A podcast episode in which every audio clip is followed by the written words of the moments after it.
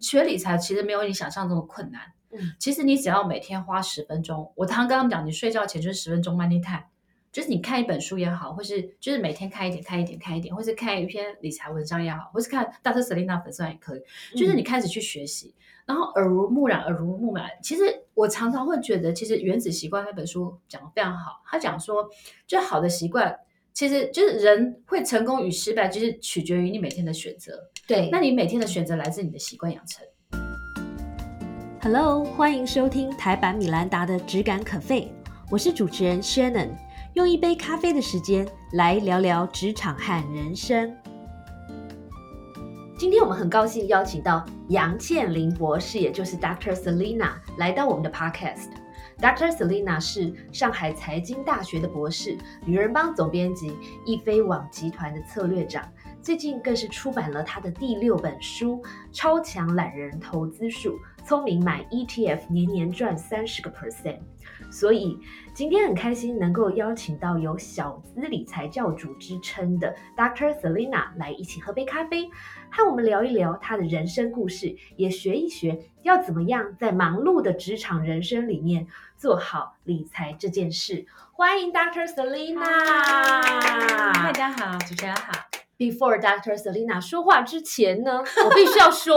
，Dr. Selina 是我们的小小节目开播以来最受欢迎的这个最受欢迎的 guest。我们差点没有办法那个，你知道顺利录制，因为刚才门口就挤满了人，包括我们的一位这个 director，他是呃 Dr. Selina 忠实的粉丝。谢谢谢谢。然后他们两个就开始聊起了非常深奥的 ETF 投资问我题。刚刚在讲说什么可以信任，可不可以认？更扯的是，我同事昨天深夜忽然丢了三个问题给我，说：“哎、你要问 Dr. Selina 这三只可不可以买？” 对，但是我很新见这样的这个现象，对，啊，因为表示说越来越多我们的这个上班族或小资自族主，真的把这个理财这件事情，至少看得比这个、呃跟工作是同等的重要。而嗯对我觉得这个很重要对。但 before 我们谈投资之前，先请这个大名鼎鼎的没有没有啊 Dr. Selina 先自我介绍一下好了。好，大家好，我是大太 Selina。然后呃，其实我一直都是在教小资理财，是然后也就是发明一个好老公选股 APP，、嗯就就是是教小资可以就是聪明选好股这样子。然后呃，就是每一年我会写一本书，然后就是希望大家可以跟着我一起学习成长，然后可以赚到更多钱。对耶，我觉得这个真的是非常不容易，光对是每一年写一本书。很辛苦，很辛苦。对，而且我觉得你人生也有非常多的梦想，对，啊然然后也都一一实践了，对对不对对我后来发现，就是我在二零一九年的时候，我已经达成环游世界六十国的梦想，嗯，然后我自己觉得很庆幸，就是说我很坚持的要完成我的那个梦想，你知道吗？就是我觉得很神奇，我因为我基督徒，我一直觉得很神奇，就是在二零一九年那一年的十二月，然后呢，我呢去意大利跟马耳他，然后完成六十国，然后我回来的时候刚好一元旦一月，嗯，然后之后就爆发疫情，然后世界就关起来了。所以哦我一直觉得得到主的祝福对，了，我就对一不对直觉得上帝对我很好，就是你看嗯我在第六十国之后，它关起来了，真的，所以我后来觉得，其实我这两个给我两个 hint，就是说，呃，其实你有梦想就要去追求，然后我觉得人生很无常，是所以不要给自己有遗憾这样子。好。对，那在谈这些梦想之前，我想谈谈你的这个成长的历对程。对对对，因为我在很多的这个我们在做功课的时候嗯看到很多的过往的采访，那所以我知道说你的这个呃成长的过程比较不是一个典型的人生胜利组嗯对对对对，嗯这样子的过程，那可不可以谈一谈，就是说大概很简单的讲一下嗯你人生呃你大概是怎么样长大的？ 哦，因为我其实我嗯、呃，应该是从小就没有爸爸，嗯然后我妈就是，我记得在我一岁的时候，我妈妈就把三个她的三个女儿，就是寄放在九份的阿嬷家，嗯哼，就是然后跟阿嬷说，拜托你照顾我的小孩，因为啊妈妈要去台北工作赚钱。那个时候的九份跟现在不一样，对不，那时候九份其实就是只有两种人，一个是老人，一个小孩，年对轻人那都时候是还老没人。有就是茶街对这些，对，没有没有没有，那时候还没有悲情城市，所以九份是一个穷乡僻壤。嗯哼，那其实我从小就是阿嬷带大，那小的时候其实没有什么太大感觉，就是说你没有爸爸这件事。嗯可是我觉得比较大的冲击就是说，诶，等你长大以后，我妈妈那时候就努力存了钱，然后在台北万华买了一间小公寓。那你去上学的时候，你就突然发现说，嗯，好像隔壁的我隔壁的那个同学，她是老师的女儿，就是音乐老师的女儿，所以她每天穿的好美哦，就蝴蝶结啊。所以你就是在台北，就是万华这对对边对求学我念动员国小， ，OK，然后你开始会觉得，嗯，为什么他就是好像爸爸妈妈在掌上明珠，可是我们却没有这样子。嗯然后我小时候其实印象很深刻，就是我小时候很想学钢琴，对，但是呢，因为那时候学钢琴一个月八百块，我妈那时候一个月赚三千，嗯哼，所以以我我老师去我妈家说，哎、这个女儿有天分，要让她学钢琴，我妈就就是红着眼睛看着我，意思就是说没办法这样。嗯哼，那我那个时候明白，就是我妈妈其实已经尽了最大的力气，对就是要一个人要养活三个小孩，其实很辛苦。所以我觉得，我那时候就觉得，哎，学钢琴这个梦想，以后所有的梦想，我要靠我自己实现。嗯，所以我从从来没有放弃哦。你知道我大学毕业领了一第一份薪水，对不对？我就去买了一个二手的电子琴，嗯，然后去雅马哈学钢琴。然后那个梦想大概是过了大概我我想应该过了十五年之后，我嗯，靠自己的力量实现。对，所以你觉得这样的成长过程给到你的养分是什么？呃，其实我觉得，我我其实很喜欢一一一一句话，他说没有伞的小孩跑得比较快，嗯，因为他知道他的人生因为怕没有淋雨，对不对，因为他知道他人生没办法靠别人。其实我后来觉得，其实呃，我觉得我这样出生，某种程度我觉得他他会让你更有韧性，对，然后你更耐挫，然后你嗯会更更努力，就是嗯因为每一天，其实我小时候在教会的时候，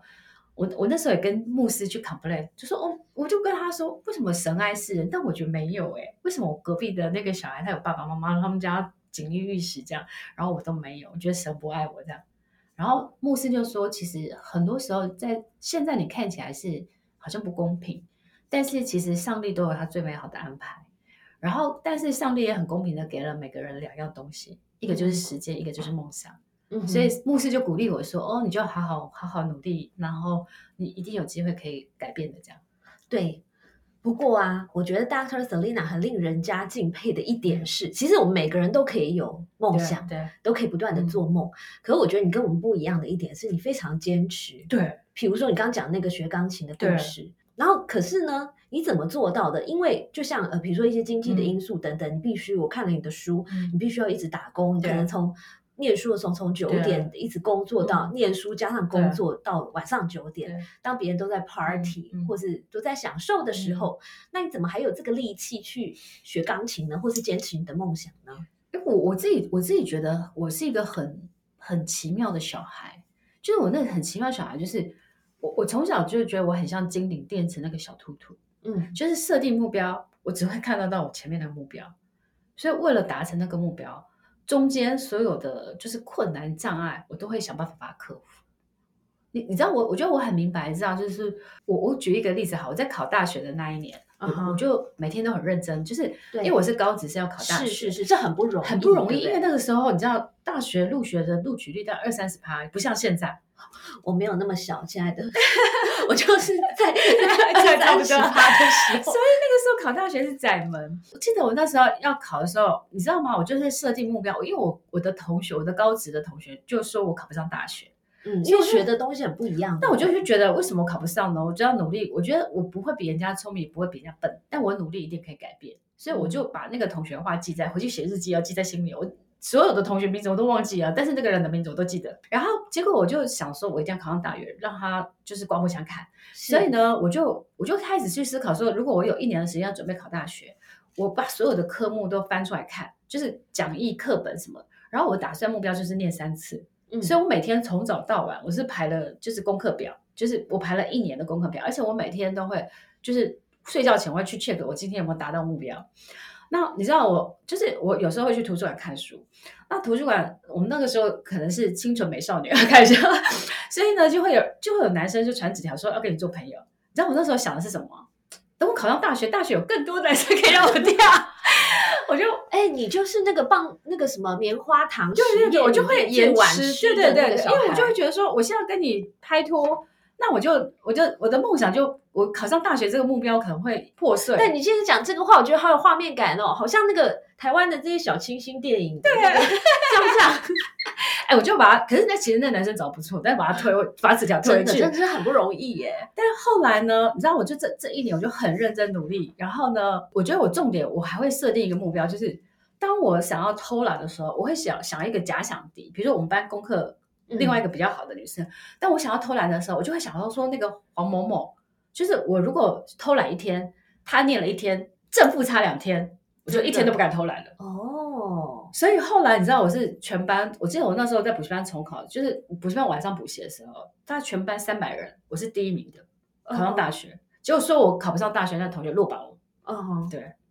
对，所以有的时候当别人不看哦好你对，的我时候，其实我觉得他是我人生的逆贵人。真的对这些逆贵人，其实呢，如果你可以把他的批评或是他的不对看好转化成你的能量，对其实可以让你反弹的更快，对对对不对对所所以以我我跳是得更高。后来发现，你人生中就是每一个就是打击你的人，他后来都会让，就像刚刚你讲的，就是会让你反弹的更高。嗯哼，所以我都很感谢。是，所以后来 Dr. Selina 又去英国，也对是对靠对自己的存款一对点一点的呃存起来，然后去英国念了硕士。，对，然后最让我敬佩 的是，你还念了 PhD。哎，我跟你讲，我都很少跟人家讲，其实念 PhD 也是我的梦想。对，但是都不断有人警告我说，哦，这很辛苦。然后我真的看了很你的辛书 苦真的，你还边哭边写论 文，这是怎么回事？真的很很辛苦，因为其实我在上海念嗯博士，那你知道我在上海念博士的时候，其实我上课地点就是在香港跟上海，所以大概呃每三个礼拜五晚上我是要赶飞机去上课的。人家上课可能搭捷运搭计程车，我是坐飞机去上海或香港上课的。然后这样子修完课之后，他开始要写论文。那写论文很辛苦。我记得我在博士开开学的时候，我们的院长说，写博士论文会是你人生最苦的时候。然后我心想，说怎么可能？我在英国写论文，硕士论文我一个月就写完了，那有什么了不起？顶多是一万十万个字跟一万个字吧。好，对就是想说顶多是多十倍。没有想到真的很苦， 所以我有连续三年的那个过年，因为我开始写论文的时候，我一般上班族最长的假期就是过年。对，所以我有我那有三年的新年，我都是从早上九点开始起来，就坐在我的书桌，然后一直写写到晚上十点，我都每天都穿睡衣，然后足不出户，足不出户，然后我每天看着窗外，我就开始诅咒说今天下大雨，因为我不能出去玩。哎，但是你那个时候还同时在工作，对不对对，所以我妈都，我妈跟我姐都觉得我这小孩毅力很坚强，就是就是说不去玩就不出去玩，然后说要写论文就要写论文。但是为什么我会边写不边哭是这样？因为博士它其实是一关一关很严格，就是开题的预答辩答辩，然后你就是写论完之后，你还要去忙就是盲审，反正就很多关。最后两关的时候，它原本的时间是，比如说它可能是三月二十四，但不知道为什么学校可能就打算要提前两个礼拜。啊，那你知道提前两个礼拜对我来讲就晴天霹雳，对，所以我就我就开始这样想说怎么办怎么办，因为那个是有 d a y l i g h t 嘛，如果你这个时间没有如期完成，你就废了了，就是哦因为七年，或者说你就玩，你就没办法了，都完全没办法，因为他七年你没有哇，哦那不行，这很严重哎，对你的青春就对没对了对，所以我那时候就拜托我的博导说，因为要去要去参加这个论文最后口试的时候，是要博导先看过我的论文同意的。可是我根本还来不及，所以我跟博导说，拜托拜托，我一定会如期交出，而且我快快 u a 会很好。我博导就说 OK，因为他相信我。后来就就边写，就晚上回家就上班回去就开始写写写，写到就是发烧，就是三十九度天温，就是我觉得我根本就觉得那个世界在旋转这样，但我还是不行，因为就有 d a y l i g h t 嘛。然后我就边写边哭，这样就是觉得好想休息，但是不能休息这样。对，我就咬牙把它写完。哎、你真的是很最后我很博不简我单博士，论文过的时候，我是抱着我博导哭的。然我后哦我可以理解为什么。然后我们班中港澳的学生，你知道二十几个人，最后拿到博士学位只有几个，六个。哇其他人都这个博士论文那一关都过了，值都毁了。值得。你看现在他在讲这件事，我觉得他眼睛又泛了一 点泪光，也是太辛苦了。但是我也觉得哇，我但是你为什么要念博士、啊？我跟你讲，我开始的时候从小呢，我就有一个愿望，就是我很虚荣，我就想说，我名片上面要定要印一个 Dr. Selina。然后我其实我其实是未雨绸缪，就是我觉得我人老了以后，如果有博士学位，我可能可以去大学当讲师或兼课。嗯就是我会觉得人生多自己多一个，就是一个后，就是我觉得人生多了一些选择，会让你的人生可能比较更开阔这样子。因嗯嗯为嗯就我觉得念了博士之后，但第一个是我觉得，因为我本来就很喜欢念书，嗯对然后再来就是因为我很想要成为博士，然后我也很想要将来有机会可以去大学当教授这样。嗯，对，对，所以哎，那我可以问一下，你在大学或是研究所或是念 PhD 的时候，你的这些研究的项目跟投资有关系吗？没有哎、哦，那你后来是又怎么迷上这个投资这件事情？其实我迷上投资应该是我在呃英国的时候，我是修 marketing，对，但是因为我们就是要修这个管理，我们会修很多管。那其实其其中财务管理我的分数是特别好的，嗯我哼从小数学很好， OK，所以我就在英国的时候，我就觉得，哎，我我财务管理非常非常好。嗯哼然后因为我从小就很想翻身，所以我从小就自学很多投资，嗯，然后慢慢就觉得，嗯，投资很有趣，我就花很多时间钻研。对对耶，所以当年牧师讲的话，我觉得很有道理耶，对不对？因为如果你是一个典型的胜利组的话，你未必可以成为今天的这个投好资像女是啊神，但对不我对因为我你有很强的动力想要对投资嘛，但我还是很想当当郭台铭的女儿。开玩笑，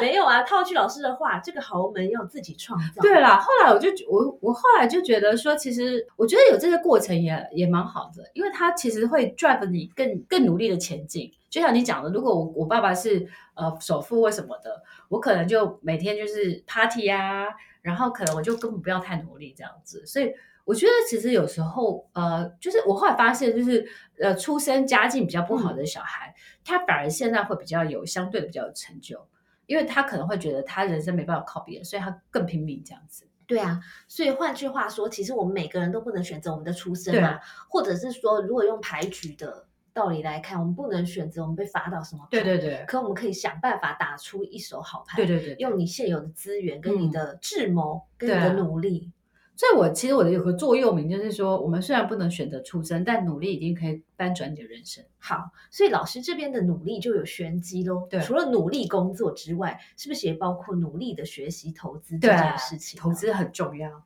好特别在后疫情时代。真的，你要不要再 elaborate 一下这件事？好，因为呢，其实其实我特别觉得这两年啊，就是其实呃后疫情时代就是无限 QE，全世界政府都一直在大撒币。那你要想说，就是资金很多很多很多，它就像在一个游泳池，它其实会有外溢的效益。好嗯那全全球政府在大撒钱的时候，有钱人其实会抢的更多。嗯那我觉得其实没有钱的人，因为他没有知识跟就是他没有知识跟他的就是资本，他也没有讯息，对不对，对所以他很容易的贫富差距就拉大。其实我最近看一下，就是说呃后疫情时代，其实贫富差距其实很多统计都加大，而且其实台湾很可怕，就是我前一阵看到一个统计，他说呃就是三十九以下的年轻人，其实存款没有十五万的大概有四十 percent，我就吓到。台湾吗？，对，你觉得这个是跟经济水平有关，还是跟呃 lifestyle 有关？呃，我觉得都有。第第一一个个是我觉得，其实台湾这几年低薪是真的有，对，然后低薪再加高房价这一件事，其实是我觉得其实对于现在的年轻人是就是其实很辛苦的啦。嗯然后再加上就是说，呃，很多的年轻人或是很多的台湾民众其实是不懂得投资去赚钱的。我举一个例子好了，我我看前阵子我看到一个外送平台，然后他就说，呃，就是他打算调整那个奖金的，就是外送奖金的机制。对，然后这件事就很多外送员去抗议，他说哦这样子会影响他们每个月多少收入。然后我看一下到底多少钱，你知道多少钱？他一千到两三千而已。嗯，那我就心里在想说，其实这一千到两三千，其实靠投资很容易赚回来。对，但是如果不懂投资的人，他就是靠时间跟体力去赚钱。他你知道，有时候虽然这很残忍，但是贫穷有时候会限制你的想象。真的啊，对真的，对就我讲我讲一个笑话，以前我们这个公司真人真事，对我们这个公司有一个同事，你知道他宠物是什么对吗？马，对啊 所以立刻贫穷就限制我们的想象，有没有？因为我们一般都是养 养什么猫啊养狗猫啊、啊鱼啊，我养我养鹦鹉，对，哎，你们叫那个什么妈咪，公主妈咪公主，对对对，超可爱，对啊，对，哎，它的颜色是不是跟你今天对对穿对的颜色有点像？她就是 Tiffany 蓝，对对对，超可爱。然后呢？但是我第一回听到说，哇，有人可以养马，对啊因为你知道养马的可那个能下次有人养海豚。真的， 因为那一片海都是他家的。养马的费用其实非常高，很贵啊他光是你想想看嘛，第一个你养马不可能养在家里，对啊，一定你要要有养一在个马场里，对，然后要有一个人 take care 这样，要有教练帮他什对么啊刷还毛，还有每天还要食骑物啊它，对对对要训练它的跑步。我我觉得应该一个月要花十万块左右。我是不敢，我是不对啊敢问。我相信都大大超过当时我们大家对对的对这个薪水，所以我赞同你这个嗯贫穷限制的对对我们的想象这件事。但是我觉得啦，就是说我也可以理解为什么一般的上班族嗯没有这个投资的习惯，或者说觉得投资很麻烦。因为你想想看哦，努力工作这件事，这个这个跟我们台湾教育有点关系，嗯因为我们从小念书 always 会对啊被老师说，哎，你要努力工作，你要努力学习，然后你以后就可以嗯很有成就等等。可是从小到大，似乎直到出了社会以后，似乎从来没有人告诉我们说，哎，我们要努力投资哦。嗯，所以这个有点像是后设的，对啊，就是说后面对我们要一点点把这样的概念学哦回来。我我自己觉得，其实学校有两个教育一定要教，但是学校都没有教，一个是良性教育，对然后第二个就是财商教育。对，那我自己觉得财商教育非常非常重要，特别是我觉得从小要扎根。所以我前一阵子其实是去去修了，去台北教育大学去修了一个儿童财商的师资认证。嗯哼，那我其实我修这个部分，大有一个不大很大的目的是，我将来想要去偏乡小学，哦，去这做太这需要个了，就是做这个儿童理财夏令营这样子。那重点回来就是为什么学校不教？我觉得这个重重点就是呃，其实老师也都不会，很多老师都不哦会，有道，因为老师也没有被对教啊，对，老师也没有对被不对。教，所以。但我自己觉得财商教育特别重要，就是所以我，我我自己常常跟我的学员讲哈，我说其实学理财其实没有你想象中的困难，嗯，其实你只要每天花十分钟，我常常跟他们讲，你睡觉前就是十分钟 money time，就是你看一本书也好，或是就是每天看一点、看一点、看一点，或是看一篇理财文章也好，或是看大特 Selina 粉丝团也可以，就是你开始去学习，然后耳濡目染，耳濡目染。其实我常常会觉得，其实《原子习惯》那本书讲的非常好，他讲说，就好的习惯。其实就是人会成功与失败，就是取决于你每天的选择。对，那你每天的选择来自你的习惯养成，没所以错好的习惯，我常常觉得会上让你上天堂。嗯，然后后坏的习惯会让你下地狱，然后天堂地狱取取决于你每天的习惯。嗯，所以我常跟大家讲，就是每天养成习惯。那你知道我 even 到现在，其实我每天都在研究投资理财，因为我觉得很有趣。嗯就哼就比如说我前阵就花了一两年吧，可可转换公司在研究彻底之后，我就发现其实真的真的，其实赚钱的方式很多。然后就是如果你把钱傻傻的放在定存，那通膨就吃掉你的钱。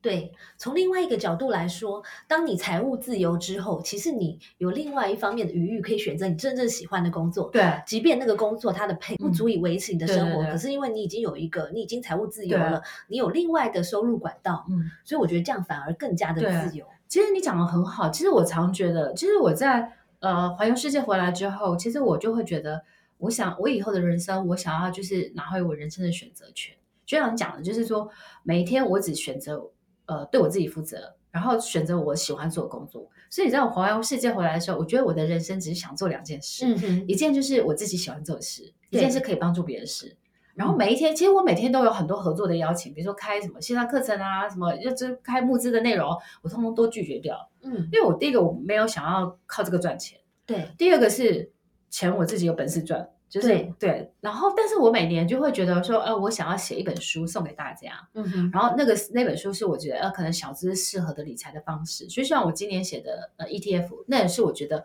呃 ETF 很适合就是新手或者小资懒人投资这样子，所以我就真的花了时间写这样。那我每一年可能会开一个线上课程，然后呢就是持续的改善我的 APP。那我自我自己觉得我的 APP 现在已经我觉得小资最好用的 APP 是因为。你知道我把小资会用的三种投资的选股法，嗯包括了呃三高一低的好老公选股，跟低价同板好股，跟小资高息的 ETF 三种策略打在一个 APP 上面，哦，所以你就可以就是不管你喜欢低价同板股、小资高息 ETF 里面都可以这样子。诶，这个听起来真的蛮适合我们对这对些对对对，懒惰，像我自己承认，我就是一个懒对惰的上班族对。对，但是啊，我觉得投资有很多方法嗯可以学，嗯可以学。但是在学习任何事情，我觉得第一个要学会的就是观念。对，所以我看到那个 Dr. Selina 的书里面有一个很重要的嗯话，她说呢，要可以赚钱，要先有一个可以生前钱的头头，脑，也就是说概念上对嗯要先有一个观念的转换。那可不可以请老师呢，先来分享一下，你觉得什么样的观念是我们上班族最需要有的？嗯，我我自己觉得哈，就是说，因为我最近呃，就是我有个大陆的邀约，就是要去开课讲富脑袋，所以对我花了很多时间在研究富脑袋这件事。哦，太好了，太好了。但我自己觉得，就是有钱人跟没有钱人，他重要就是他他的心跟脑是是是不一样的。嗯哼，有钱的人，他第一个他相信靠可以靠钱跟赚钱，然后第二个他有他的他的脑袋还有知识，但没有，有钱呢，就是他他觉得他不相信他自己会变有钱，他也不对相信他自己会学会投资，嗯那他又没有知识，嗯，所以以那个贫富差距就越来越大。嗯那我自己觉得很重要，养成富脑袋，第一个你要相信你自己可以变有钱嗯这一件事，那个是信念。嗯嗯，那我我自己觉得秘密那个力量都很真实，就是你只要相信你可以变有钱，你就会变有钱。好是所以第一个信念很重要，第二个是脑袋，就是通常呢，我举一个例子好了，通常呢，我们我们比如说我们一个为什么很多人会月光族，但是他的财务观念还没有养成，就是比如说我今今天薪水三万块好了，那大部分人都是呃，就是我花完剩多少我才开始存，但是我会反过来，就是你要先想好你要存多少钱。所以我会推出我我其实有创创造一个六三一理财法，也就是说你你其实薪水拿到的时候，你开始要去做配置，就是你薪水的六成可以花在食衣住行娱乐，但是三成你请你要去存起来投资，那一层的话就是要投资在自己身上或买保险。对所以你用六三一的话，那你拿三万块的时候，第一件事就是九千块你要想办法存起来，对不对？对好，然后再再来开才开始去做哦。那你可以比如说十一住行娱乐那个六层，你再去做怎么配置。那你开始开始控制你每个月，应该是说控制你每个月的支出跟收入的那个比例。那你开始存学习存钱，嗯那我觉得这是第一步。那很多人都当月光族，就是我就有多少钱我就花掉。对，所以我们要第一个，我们要真的满心的相信我们会变有对钱，然后相信之后呢，你就会下定决心对，然后找出有用的对对方法。对那首先，刚才老师有分享一个很重要的观念，就是我们要先把这个比例对算对好，然后强迫性对对的对，逼迫自己，对对你因为对你好歹要有第一桶金嘛，你对才有可能真的去做什么嗯投资，对不对？因为我觉得其实所有的有钱人都是从一块钱开始省下来的。嗯，连王永庆都是。那我通常会教另外一个方法，大家觉得存钱很困困难，我就会教大家，就是你先第一个开始是你每天从十块开始存，然后你可以用，比如说用三百六十五天的理财法，就是第一天十块，第二天二十，这样去累积，这是一种方法。第二种的话就是你每天努力多存一百元。嗯，那大家会觉得一百元好像很难得的，其实不会。我举一个例子啊，比如说你每天喝一杯咖啡六十块，我也真的要讲这对件事，然后你可能或泡沫红茶、泡珍珠奶茶，就是这个东西。然后第二个是，比如说你每个月会去跟朋友吃四次饭，然后一次五百块，那就是少吃两次。对，顺便减肥，对对，对对。然后比如说你每个月会买三件衣服，那你可能就买一件就好。嗯哼。就其实它有很多方法，其实可以省哎、下钱。其实咖啡这个我特别有感，因为我常常听到很多人都在喊穷嘛，对就说薪水那么少，可我真的看他每天中午回来都带杯对啊 Starbucks 咖啡，那个一杯都要一100百多对对块，对，所以像我其实从来，因为我我第一个我不爱喝咖啡啦，所以其实这个我不会花这个钱。而且我像你看，我每天我都带一个自己泡的黑豆茶，嗯，然后这第一个要养生，又又环保，又也又省钱。然后你就不会有这个意愿去嗯花对钱对买饮料。啊其实我很少，我几乎从来不不在外面买饮料的。嗯，那我这个钱我就可以省下来。是，对，那我觉得啊，嗯，很多人会，我觉得台湾还有一个教育的观念是，大家对于钱、嗯，有钱或是追求钱这件事情是负面的，